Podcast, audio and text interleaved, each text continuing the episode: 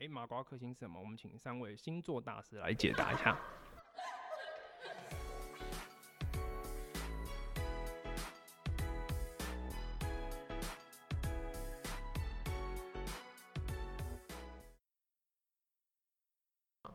哦，那我们就那我们就继续普通聊天就好，因为我觉得如果一开始，反正一开始我就会，原本一开始我在录的时候都会先，比如说先讲他星座干嘛干嘛，嗯、可是东西实在太尴尬，因为呢，我如果开始问我觉得认真我好奇的问题，然后那个人就开始越来越严肃，越来越严肃，然后我就觉得有种在备受教育的感觉，我就哦，OK，好，当然就不用不用这么的那个拘谨这样，嗯、对啊，所以我们刚刚就是哦，你会爬山，那你会冲，你会选冲浪吗？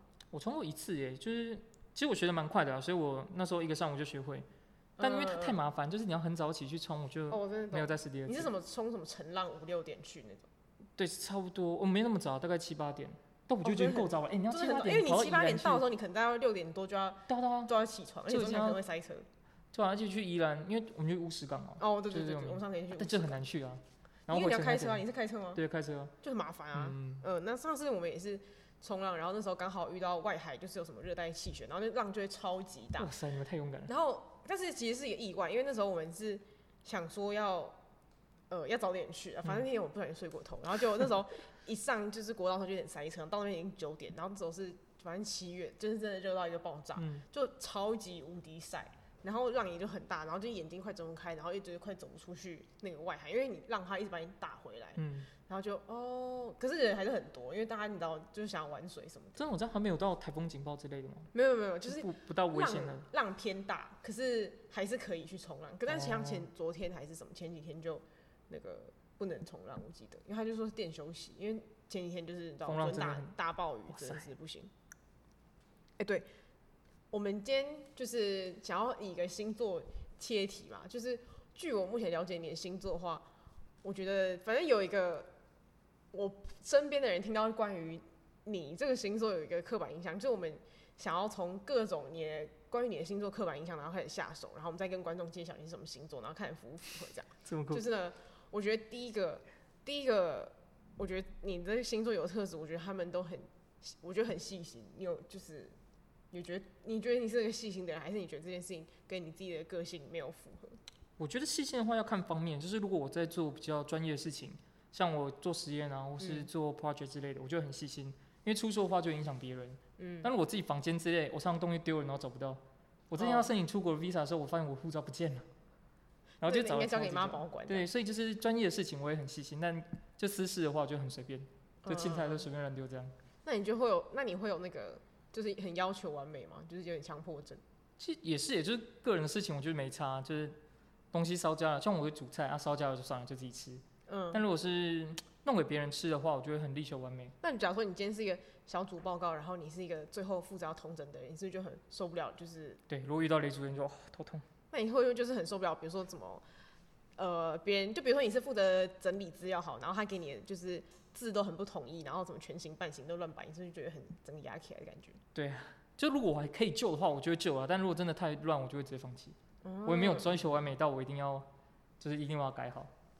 真的没救我就放弃。因为我有个朋友，他也是就是超级无敌钻牛角尖，就是他连他自己很不熟悉的领域，他也希望自己可以做好。哎、嗯，就是这我会哎、欸，其实很多人因为我看我阅读蛮快的，所以很多人看 paper 就不同领域都会找我看。嗯嗯嗯。所以我也是，像我刚刚就一直在帮我同学看一篇那个科学期刊，就其实我不熟领域，我根本不会，但我就很追求完美，就一直哎、欸、这个是什么，然后就 Google，这是什么就 Google，嗯，就现学这样。就像我那个朋友，他明明就是呃。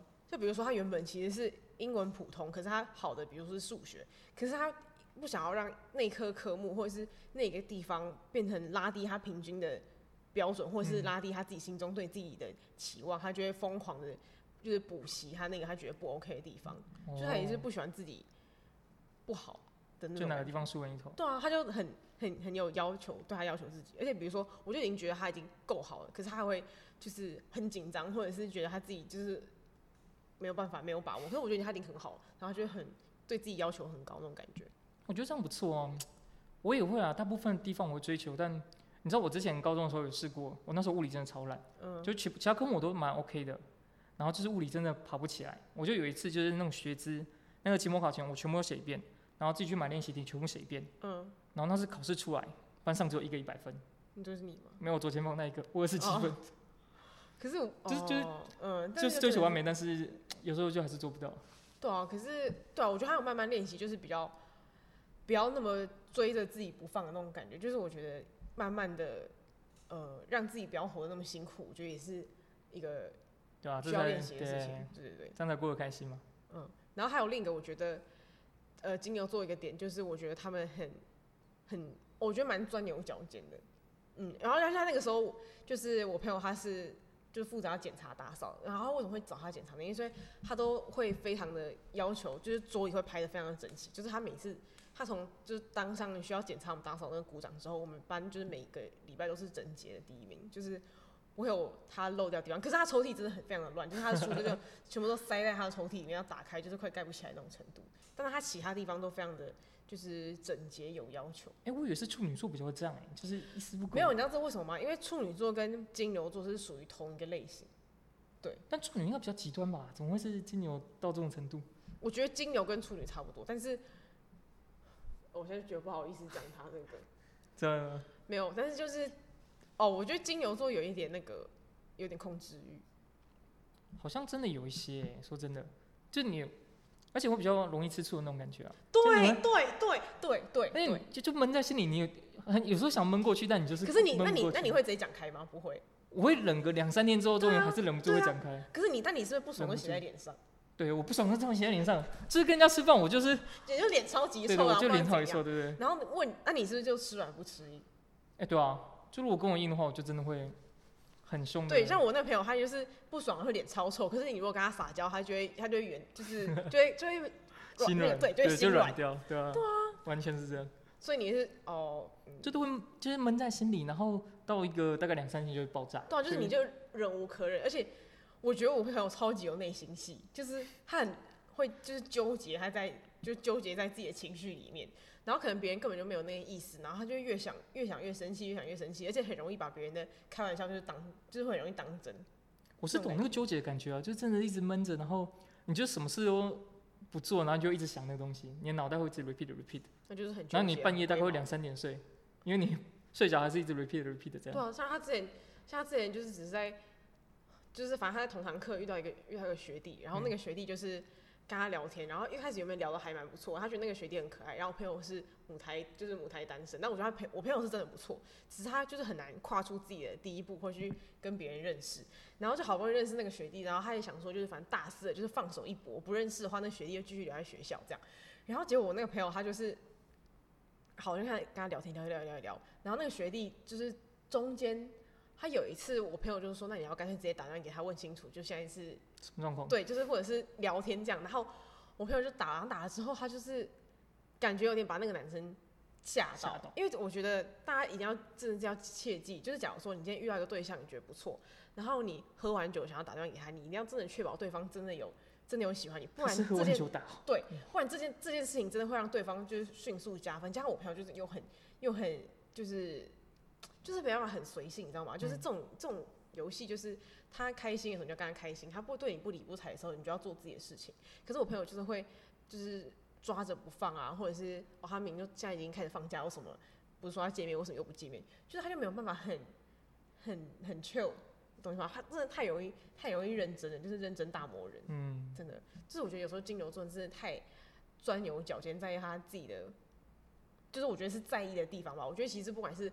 工作或者是个性之类的，他其实像我也是，就是说真的，我大部分的事都不在意啊。就是如果别人让我生气，我其实觉得没差，就不熟的人。嗯、但如果在意的人，我真的会很死抓不放这样。嗯、就有时候可能每天聊天，然后突然有什么可能放我鸽子啊之类的，然后我觉得很不高兴，然后抓着不放很久。嗯、突然觉得就太生气，但是其实就是你知道，就是自由交友啊，他又不是你的谁，对不对？嗯那我想问，就是你金牛金牛座的择偶条件是什么？择偶条件，其实我真的没有什么择偶条件，就我觉得聊天聊得来，然后就相处愉快，就是相处，对啊，就相处愉快啊，最重要不就相处愉快吗？是没错，跟不觉得相处愉快很很广泛吗？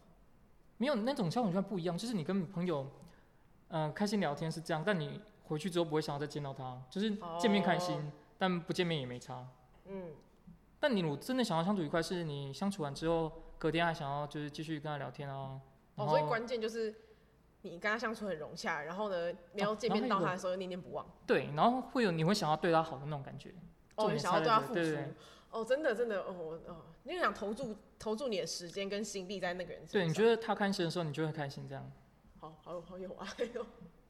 我觉得反反正就这样吧，就是你这样还是在意一个人呢、啊。对啊，哦，对啊，是没错。嗯。那我那就是呃，我想问说，这样你们就是哦，我现在要想我要准备要介绍他，他是呃林宇乔吗？对，林宇乔同同学，林宇乔药师，然后他你现在是。就他今年要申请上那个 John Hopkins 的的硕士，然后他今年目前在休息当中，然后自学城市语言，对，对，然后他呃，他这是药学药学系，就是北医药学系毕业嘛。那我想问，就是那你在诊所工作的时候，你可以就是就是你跟你的同事，你们之间有什么互动吗？然后其实因为我年纪是算小啊，在那里就大家都是我的。姐姐甚至妈妈辈的那种，所以就很照顾我，就是煮了菜，然后说，哎、欸，你要不要去吃？然后买了什么东西，说，哎、欸，宇乔来吃一下，就是有蛋糕，有蛋糕。我说是他们是老老的，就是大概至少都四十岁左右，然后也有五六十岁的，对，然后就是蛮疼我的啊，说真的，我在那边就有当个小弟弟的感觉。哦，他们说他是妈妈吗？还是未？对，每个都几乎都妈妈，都是结婚的，几乎都妈妈。真可惜。那哎、欸，那你就是之前为什么会想要当药剂师啊？嗯、欸，因为其实我有亲戚是也当药师，然后我觉得就是他做的也不错，然后生活蛮开心。哎、欸，不就整天，那之后没有疫情的时候，他真的整天都出国，就是哎、欸，你怎么又在日本？哎、欸，你怎么又在日本？是很闲的意思吗？还是就是很有受？就是你好像可以蛮排好自己的时间，你就假排好，你可能连续上班一阵子，然后你就可以排个出国，然后再排个出国。嗯、哦。就你回来时间虽然比较忙啦，但你也可以就是排出比较自由的时间。就你可以集中挑选你自己想要的时间跟休息时间。然后这样，我爸以前是在药厂工作，然后就我看那些待遇就还蛮不错的。然后当到主管的话，就真的很自由自在，真的很爽。哦，所以这个也是你其中的动力，然后想要出国念书。对对对，因为我就是看他的经历是，就台就是台湾念完也是北医毕业，然后是去国外念书这样。哦。就念个硕士，然后回来就是慢慢爬，就爬到 CEO 那样。哦，真的就做的很爽，我觉得他真的不是啦，那个他的老板哦，就也是北医药学系毕业那样，嗯，就算是学长哦。然后我看他真的就不太需要做事，然后对对对，就很很深的感觉，蛮像我的啦。哎，那你们这个系毕业之后，大部分都走什么？第一毕业都在干嘛？大部分一些人在，主要都是在药厂，然后医院跟诊所，就是社区药局或诊所啦。嗯，然后诊医院的话会比较少，就是大家待完两年之后，很多都跑去别的地方发展，就可能腻了，然后就是可能有点倦怠嘛，有点倦怠。就你学不是也是差不多意思吗？诊所通常是短期你待一下而已，像我就是进去前，我就是确定我只是来赚钱，然后我是要呃就是他走另一条路，我那时候就决定要出国才去诊所。嗯嗯嗯对，所以因为诊所你其实蛮闲的，你中间要学东西都很 OK。我那时候考英文也是，对对，比较有弹性这样。那你就是，你之前有考虑过你想要走其他的领域吗？哎、欸，其实我就是有想要，哦，像像我学城市，其实想要有点跨领域的感觉了。哦。因为我觉得现在的确理工这一方面真对真的很夯。嗯。然后你会这个技能的话，以后我也不一定要去药厂的公司，我也想要试试看可不可以去其他的方向发展。就是有你自己对，你可以结合两个，对对对，你也有城市的技能，然后两个可以就是就结合一下，看有新创公司是以是以那种医疗啊跟科技结合的，现在其实很多。嗯、我上次去有次去杜拜开那个世界药学会的时候，Pfizer 还出一个，就辉瑞，他还出一个 AI 互动机器人，就很酷，哦、你可以在那边跟他用英文沟通，他就会回答你那个卫教相关的问题。哦，他是有特就是有特定的说，就是规定要怎么说，还是他可以去？其实你的 program 一定是。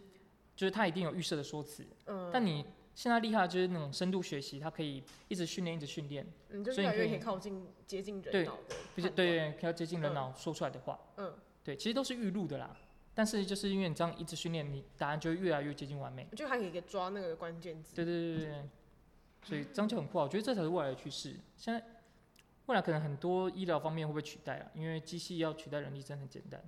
可是你不觉得就是现在就越来越越来越严格吗？就是可能以前你就是考上一个什么什么师、老师，或者是什么会计师，或者是律师，或者是医师，你就有一个保障，就是对你有一个特定的一个领域，或者是你有一个专业，然后你就可以很顺的走，就是十二十年。可是 你现在就是你已经有一个专业还不够，然后可能那个专业很快就被取代，或是你就是其他的呃。就是你还有一个还不够，你还要有身兼很多不同的专业。但我觉得这样才是好的啊，这样代表你一个人要会的东西很多，这样才是社会就会比较会进步。嗯，然后代表你也你更有能力的人，你才能爬出去，而不是就是凭借执照。不然你执照比较，就任何人只要读药系都可以考啊。你要别出，你要鹤立鸡群的话，你本来就是要掌握更多能力啊。嗯，啊，现在我觉得现在时代反而比较好，因为你掌握更多能力，你就有更多可能，不是就是靠着执照就这样走一辈子。我觉得这样太无聊了。哎、欸，你讲很有道理。对啊，这样就自我挑战也比较有趣。嗯嗯嗯。哎、欸，那我想问一个，就是我那么严肃的问题，就是假如说你今天生病的话，你可以自己拿医院的药来吃吗？我都哎、欸，你知道我出国前就备了就是所有的药，因为像就你要跟医生说我要吃什么药，他其实都会开给你。然后就是、哦、就都是我自己想要吃什么，然后就是跟医生说哇，可以开这个给我吗？都是、OK。所以你就是例如从隔壁的药局，然后走到左边诊所，然后跟他说我现在不舒服，然后给我一点药这样。那我就直接把清单列出来，就是药品代码这样，然后说我今天要拿这样，嗯，对，然后就可以拿，然后我们也不用挂号费，所以就是开心的拿拿拿拿。所以你就是在药那边吃到饱这样？对，差不多就是这样。这是可以，这是可以这样，这是可以这样的话，观众朋友请不要，请不要学哦。不是，因为本来就是你有状况就可以拿药嘛，啊，我自己本来就判断自己有那个状况，嗯，就像感冒咳嗽之类的，我不用看医生我就知道我大概需要怎么样的药物去治疗。哦所以，我直接这样其实就是省功夫啦，因为我自己判，我自己相信我自己的判断，然后就是这样拿也是 OK。对，所以我生病其实都很很简单，我就那边就已经有准备一些。哎、欸，那你是一个感冒会吃药的人吗？会耶，我以前都不会，但是我后来发现，其实那真的没有什么，就感冒那种就是没什么副作用啊，加上你可以把症状缓解，让你的生活比较平顺，嗯，所以就吃啊，那又不是什么大事。如果是副作用比较严重，我才会考虑。可是我以前都是感冒会。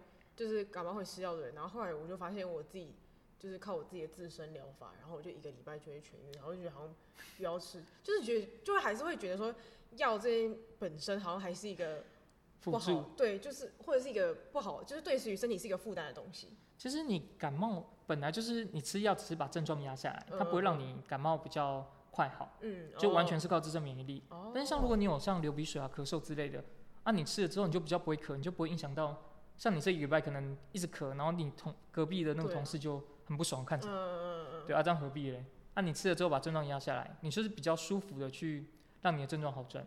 嗯嗯。你可能一样都是一个礼拜好，但是你同事不会这样瞪着你一个礼拜。哦，哎、欸、有道理。啊、哦，所以你吃那个感冒药，它不并不会加速你感冒的痊愈，只是会减缓你当前的症状。对，感冒这种东西本来就是靠自身免疫力，哦、然后除非像是流感或是那种感染之类的，才是用抗病毒或是抗生素去治疗。哦这两个有差，但是感冒的话没有，它基本上算不治之症。可是你其实你也不知道医生开给你什么药啊，所以你就只能靠自己的判断去吃。我自己的话是都是我选要什么药给就请医生开啊。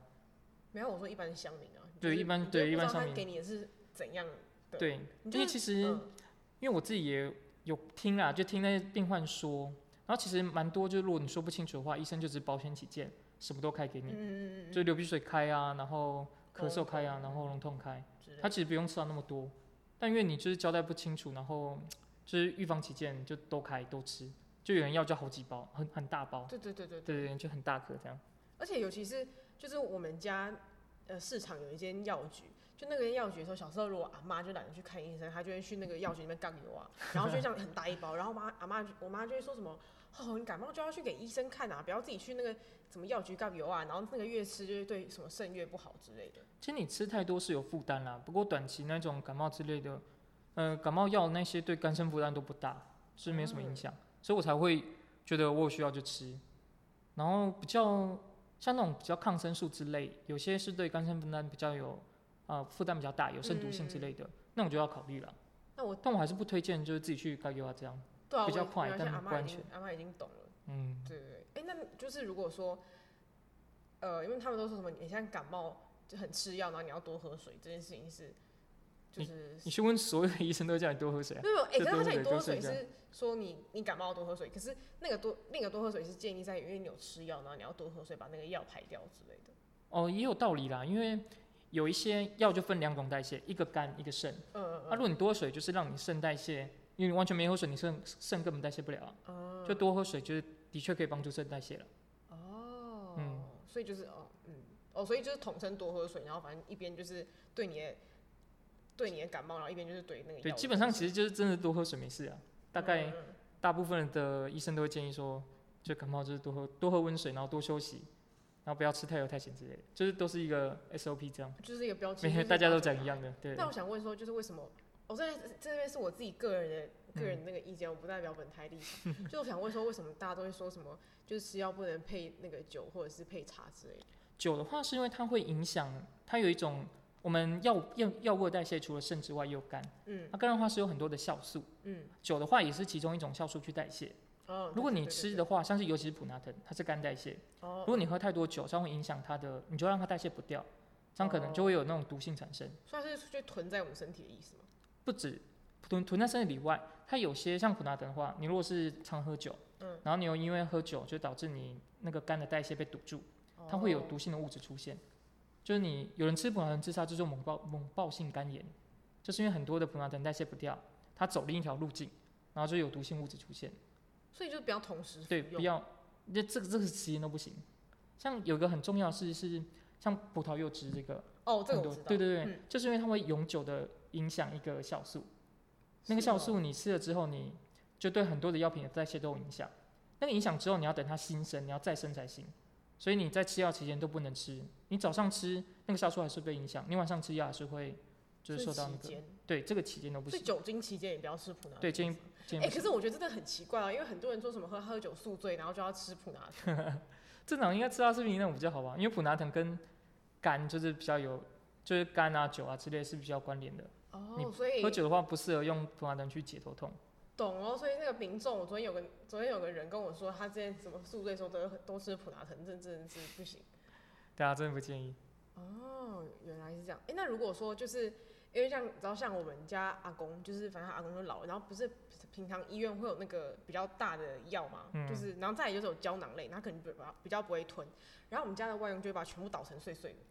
你要哎，那真的要确认一下，因为现在有些药，尤其是三三高，有几种很著名，它是缓释剂型，嗯、就是说它有它有特殊的包装，它进到你的肠道是慢慢的这样释放出来。嗯，我懂。啊，如果你把它捣碎的话，它就是直接粉状，直接吸收，直接释放。嗯，它就没有那缓释的效果。